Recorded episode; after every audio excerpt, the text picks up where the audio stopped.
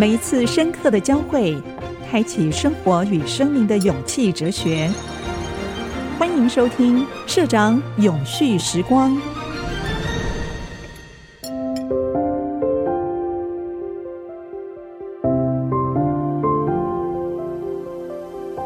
嗨，永续时光的朋友们，大家好，我是电子时报的社长黄清祐。最近社会上不断的在讨论永续的话题，但是，大部分的话题都是集中在排碳的议题上面，这当然是很专业的议题。但是除了这个之外呢，还有很多我们可以讨论的项目，包括社会的互动，包括公司的治理等等很多不同领域。今天非常高兴，我邀请到我非常好的朋友，也是备受尊敬的前科技部的部长陈良基陈部长。社长，大家好。呃，其实良基部长比我大两岁，但是我跟他很熟，非常好的朋友。他的成就贡献都远超过我，不过我们两个是有几点相像的地方哈。第一个，我们是婴儿潮的世代；第二个，我们两个都来自乡下。那两个不太一样的地方是我来自镇上小镇啊，那良基部长是来自乡下。为什么我特别强调这个背景呢？其实啊，我们两个有个共同的想法，就是社会的落差怎么去弥补，社会的创新那个氛围怎么重新创造出来。现在在台湾哦，我们都知道，我们这一代人很幸福。我们这一代哈，成功的企业家很多，很优秀的学者也很多，并不是说下一代不优秀，而是说，哎，我们现在在塑造这个环境氛围上面，是出现了哪些问题？为什么好像是一九七零年代、一九八零年代念书的这一批人，英雄辈出？那它的背景跟现代的社会条件，是因为产业环境变迁的呢，还是哪些大环境的条件跟以前不太一样？所以今天特别想跟部长来讨论一下这个我们看到的一些社会的现象。好，刚刚社长讲到几个，其实都是重要的要点，也是提到说啊，这个社会整个世代的断点，还有就是如何永续，那这跟社会创新跟自己成长背景一定是有关系。刚刚社长讲到说，我们都至少算是从乡下对比台北来讲。那我有时候会讲说，我是从泥土里长出来的，在乡下是种田出生，所以我是高中之前是在这个农田里长大的。那高中之后有机会念书，然后后来又进入这个电机的专业。那刚刚社长有提到说，我们这个年代算是婴儿潮年代，很顺哦。那其实婴儿潮年代应该讲就是说。在求学，像我那时候在求学过程的时候，是看到的社会机会或者就业机会，其实并不是那么多。也就是说，你看到的是是社会在改变，可是自己觉得说你到底能够做哪些事情，其实不是那么的多。现在大家讲电机很热门嘛，当时从一个农村到达到建中，那时候选系的时候，第一个选项希望说就业条件要好一点。那我们那个年代看到就是电机的产品逐渐上来，所以电机是一个觉得说比较容易就业的地方。可是老实讲，那时候我们在念大学的时候，一直到大四的时候，我们毕业的同学或者学长姐能够去的地方，一个就是以前的电信局，就电信方面；一个台电就是电力，那就这两个地方。那剩下那时候讲企业界，那时候企业界只有大同、生宝、松下这几家。那其实你看不到别的，所以老实讲，就是那个时代看到机会不是那么多，但是你知道社会在改变。那现在的情况有点反过来，就是说现在其实社会的就业的样态实在太多了，花样很多。如果没有看大潮流，你会觉得说哦，我自己到底要到哪里去？那我所学好像没办法去跟现在这些东西把它塞进去，所以这东西其实是有一点点断层。这个就是。我也很兴奋说，清祐兄，今天我们要谈这个社会的创新，因为刚刚提到说永续，那永续对农村的子弟来讲是最有感觉。嗯，因为我们永续的意思就是说，我在农村里面看到，就是我们的农村没有就业机会，唯一就是种田嘛。那我们种田的唯一机会就是你有一块田地，你要好好把这块田地管好，然后这块田地让它可以生生不息的，一代传一代。然后你每一代，你每一个季节可以有好的农产品产出来，你有好的收入，农产品要卖掉才有收入。所以它其实是一个小型的企业形态，嗯，只是说这个企业形态你只有这一块农田，所以对农村子弟来讲，这个农田好好把它养好，让它可以持续的为我们创造价值，就是一个永续。可是你要这个创造价值的时候，你的农产品本身，一个是说你你要把这个环境面生态要做好，你生态不做好的时候，你不可能有收成。对，就是说你前面翻土、该施肥、该除草、该这些东西，所以基本动作都不对对对，这些少一个的话，你就没有什么收割这种问这种。我种过田，对对对，所以所以常常我在讲说，那时候在。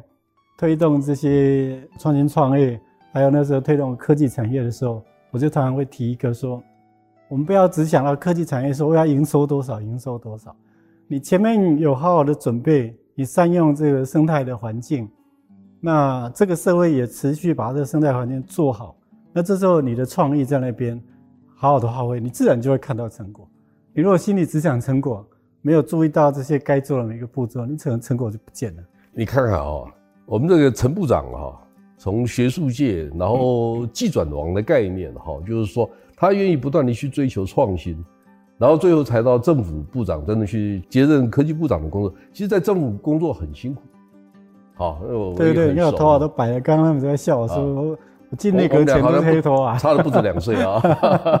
开玩笑啊，大家可能不知道哈，二零二二年估计。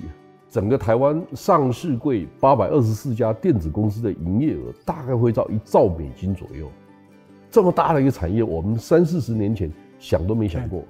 对不对？但是因为我们一步一步这样走过来，所以我们愿意耕耘，愿意播种，愿意去除草，所以我们把问题解决了。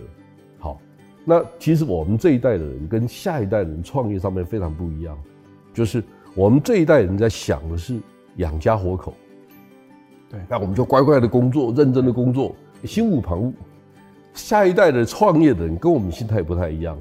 他们很多人告诉我说，我们要享受创业的过程，对不对？我想跟大家谈一下，就是说，为什么哈，一九八零年代、一九九零年代创业的英雄是成群结队而来，但是两千年以后，创业成功的范例相对少很多，为什么？那部长，您有没有什么特别的看法？对我，我其实是在台大的过程里面，我在二零零一年开始特别注意说年轻人的就业的状况，因为我是一个做研究工作者嘛，那在学校一直做研究，我们专注就是技术科技都有提升，我们的学生如果能够跟着这个技术提升，那因为整个社会那时候电子产业起来，半导体产业起来，所以学生就业也没有问题，我们大家不会特别去注意。那两千年那个时候。一个是我在台大创台大电子研究所研究所当所长，那台大电子研究所在大学当研究所就培养学生拿到学位出去嘛。那我在台大电子研究所卸任了以后，立刻被工研院请去当电子所所长。工研院的电子所就是台积啊、联电这些的发源地嘛。对对。所以它不是培养学生拿学位，它是培养产业的新创。就是台湾现在的高科技的新创，绝大部分就是从工研院、从电子所出去。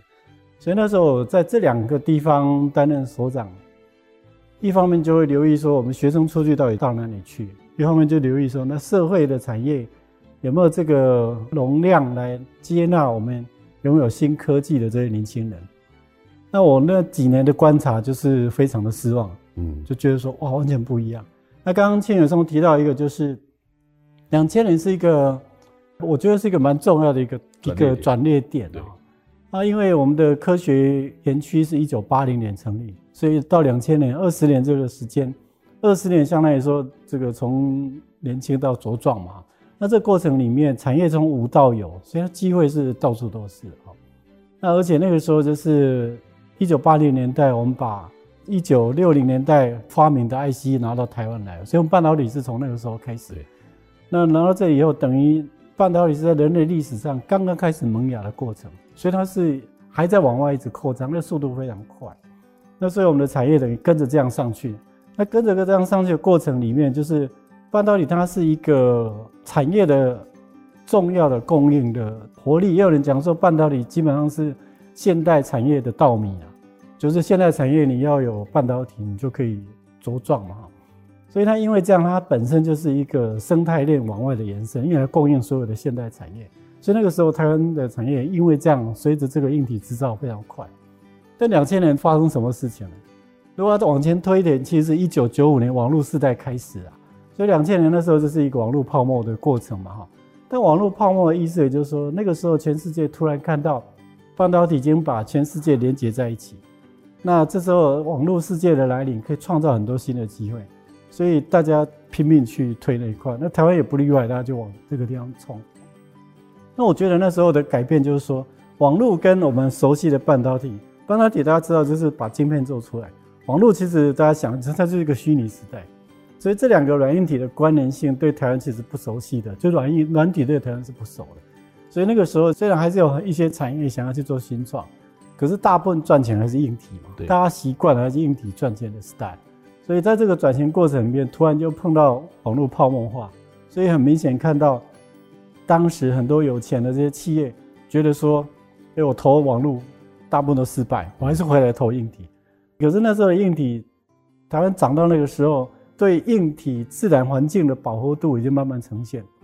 所以你也可以看到，两千年之后，我们有一些制造业开始往中国大陆移动。那个移动就是因为这些企业在做新创的考量里面，他去投网络，很多都失败了。对，所以宁愿回来投制造。可是制造那时候台湾的环境已经不太适合再继续这样大规模做的时候，明显就是几乎所有的 PC 厂全部都到中国大陆去。对，所以你就看到说，其实我们。并不是说两千年没有好的创业，而是说这时候创业是跑到中国大陆去了，所以我们的 GDP 跟我们的就业环境跟薪资就脱钩了。所以刚刚庆永兄有提到，就是年轻人的眼泪，我觉得就是从两千年那时候开始滴下来。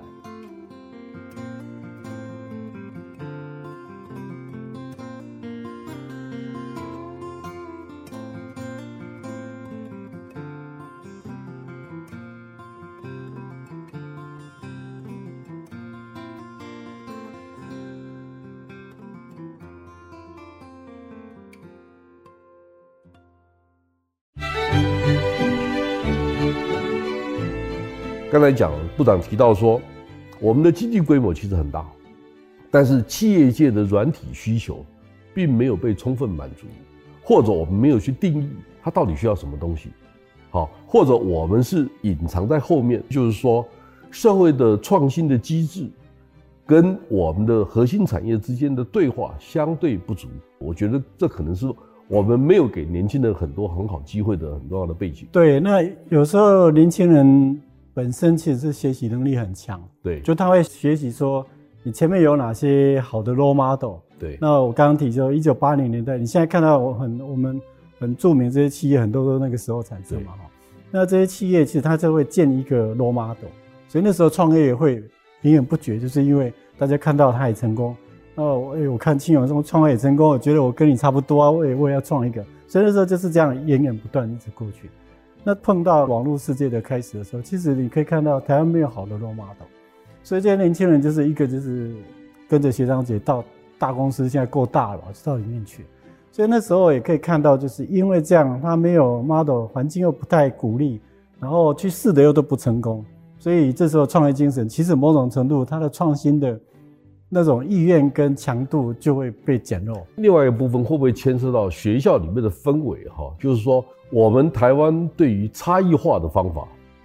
这种的讨论理解是相对是不足的。哈，对，就您刚才讲，就是说，如果有成功的 role model，我很容易学嘛，我就复制就好了。对，其实这个牵涉软体跟硬体的差异。硬体的公司的事业模式很容易复制，好，但是复制的成本很高。软体的事业模式很难复制，复制的成本很低，这两个不太一样。好，但我们比较少讨论后者，我们把大部分的时间。放在前者，或资源放在前者，所以中间的对话就出现了很多的落差。我觉得这是我们在创新氛围上面比较不足的地方。对，没有错。我觉得金永松刚刚讲到一个关键，就是说年轻人在学习过程里面有很多的知识还是来自于学校的学习。那刚刚提到就是说，如果没有一个 model，我在学习上我就找不到这个标的。那再加上说，学校本身以往是教技术知识为主。台湾的教育也不太鼓励这种差异化的创新嘛，所以这种东西就会让学生说，一个是有没有好的 role model 可以导引，再加上他本身训练过程没有，其实这个就是那时候为什么我在工研呃两年的时候，就那时候工研的首长绝大部分会去公司聘去当 CEO 啊，那我那时候也有很多的公司找我，我就说不行，我觉得台湾的社会将来需要的不是一个很厉害的 CEO 而已。他可能需要从学校教育非常多 potential 好的 CEO。所以那时候我离开公园回来，我就说我要回来学校教年轻人什么叫做创新创业家的精神，让他们带着这样的能力跟信念出去，他才有办法改变台湾未来的产业的形态。我们知道创业成功的几率其实并不高。第二个，我们刚才特别提到说，软体跟硬体不太一样。软体因为你要差异化，那一旦软体你成功了以后，你必须是遥遥领先，你必须是顶尖的公司，你才可能有比较高的获利。我想了解一下，请部长也评论一下，就是说，在两个中间还有没有一点机会？刚我也讲说，我们那个时代看离开大学的就业机会其实不是很多。那现在离开大学，其实这整个社会的这种形态，其实它可以就业、可以发挥创意的地方是很多啊。那问题就在于说，我在训练的时候，我要能够把自己对创新的把握度跟信心把它拉起来。所以，我们对未来的这种产业的形态，我觉得不要太执着于说只是软硬体的区分。对，我在推人工智慧的时候，我也常提说，人工智慧它某种程度应该是一个软硬体整合的一个智慧环境的建制。那这里面有软体也有硬体，你有时候很难区分。你的服务面可能是是软体，但是你要提供这么好的服务，你必须有特定的硬体，所以这些都需要有一些创新的部分。当然，我建议说，如果真的对如何提升自己对创新的能力，然后要超越自己，也可以去看一下我我那时候在副校长的时候写的那本书。当副校长的时候，我看到这些现象，那时候我其实已经觉得说。我开始做这些行政管理、做研究已经比较没有力气，所以那时候想说，这个行政管理结束我就应该退休了，所以就想把这些经验留下来。那时候我走在写那本书的时候，其实强调几个，就是说，刚刚我讲大环境在变，那现在年轻人看到未来的世界，其实变化是比我们以前大。那通常有变化、有改变，就代表新进者有机会。我觉得这个要有这种信念嘛。如果世界都是。很很偏稳的，那一定是大公司最大优势，你怎么拼都拼不过他们。但是如果这个社会是一直不停的变，那我从大学里面我学到学长姐不会的知识跟技术，照理我的看法的视野要比我的学长姐更好才行。嗯，那这时候我要信任自己，然后我要想办法超越我昨天的自己，提升自己的价值。